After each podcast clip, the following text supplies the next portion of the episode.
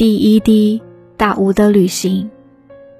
他离开大无的海洋，经过幻象诸界，以便知道自己是大有，即淘气的小鸡的旅行。他与第一个灵魂证悟自己是神的旅行，具有同样的意义。母鸡是大无，所有无数的小无水滴。都来自于他，在本初，一个水滴离开了无知的庇护，开始了想象。第一个灵魂从大雾中走出，从超越进入想象的诸界。他离开无意识，所有的小无水滴的老窝。第一滴水感到恐惧。大无也一样，大无既无知、无意识，所以它完美的反映了水滴面对其想象时的恐惧和痛苦。结果是，随着第一滴水在亿万亿万年的时间里，一次次的从他那里出走与返回。从未感受过什么的大屋，却感到了痛苦与快乐，恐惧与安全。第一个想象极其有限，极其精微，以至于不能实际上称之为想象。事实上，水滴走出大屋的第二次冒险，仅仅产生了想象的种子。所以，第一次的冒险是多么微、多么精的想象啊！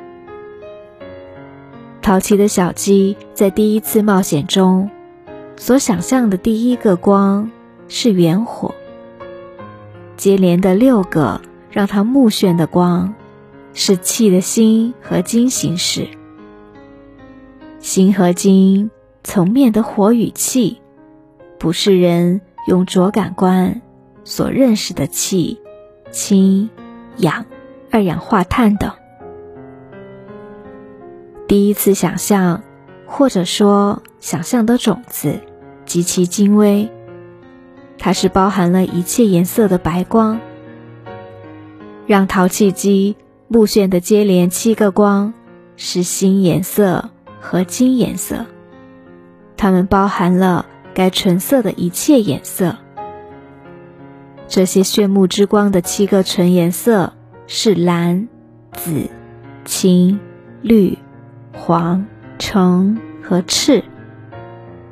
与它们类似的浊颜色是这些纯颜色的影子之影子。也就是说，在纯蓝色的新颜色和金颜色里，包含着一切色度的蓝色。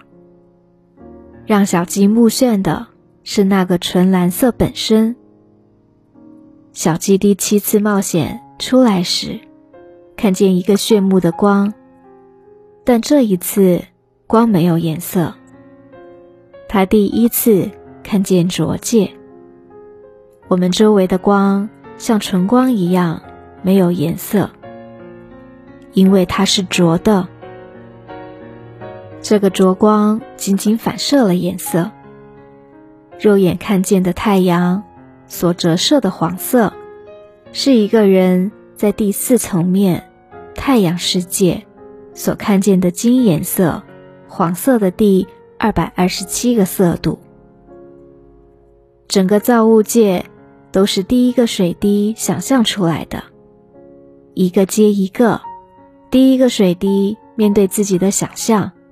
就这样，一滴接一滴，整个造物界从大无知海洋、无限无意识进入意识。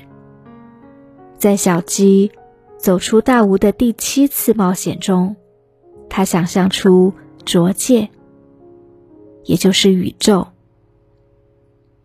这里想象是出浊而具体的，非常低等。与密集，非常坚固与厚重。在浊界，第一个水滴的形体进行变化，从这一点开始，大雾的影响逐渐减少。意思是，他获得了个体的和分别的意识。第一个浊形体开始在想象中发展，经过七个进化阶段，从石头到人体，经过精和心层面的内化，在获得十四次历险后证悟自己。随着第一个灵魂在意识中的历险，他想象了无数的事物，因其想象而制造。并且满足的欲望，自然越来越增大，并且越来越强烈，直到他获得人体。在内化的第一个精层面，第八次历险，作为第一个有精意识的人，他的欲望越来越小，直到最后，他到达第六个层面，第十三次冒险。作为有心意识的人，这一切的欲望都离开了他。第一个水滴失去了一切的欲望，这个失去是他的成道的开始。第一个水滴被称作至古者，只有他才能在旅程的终点独立证的自己。他是曾经。或将依靠自己而证悟自己是神的唯一者。跟在他后面的水滴灵魂，都需要他或一个至师的神圣帮助，才能够做那不可能的事情，吃掉他们自己。淘气的小鸡被称作小魔鬼，它就是。至古者本人，他把恩典给予一切万有，一个接一个，一滴接一滴，因为他知道整个的旅程从头到尾，只有他和智师才能把真有之知识赐给无数的小鸡。他的恩典来自于他对每个人的。整个旅程的知识，他的恩典总是以真挚的形式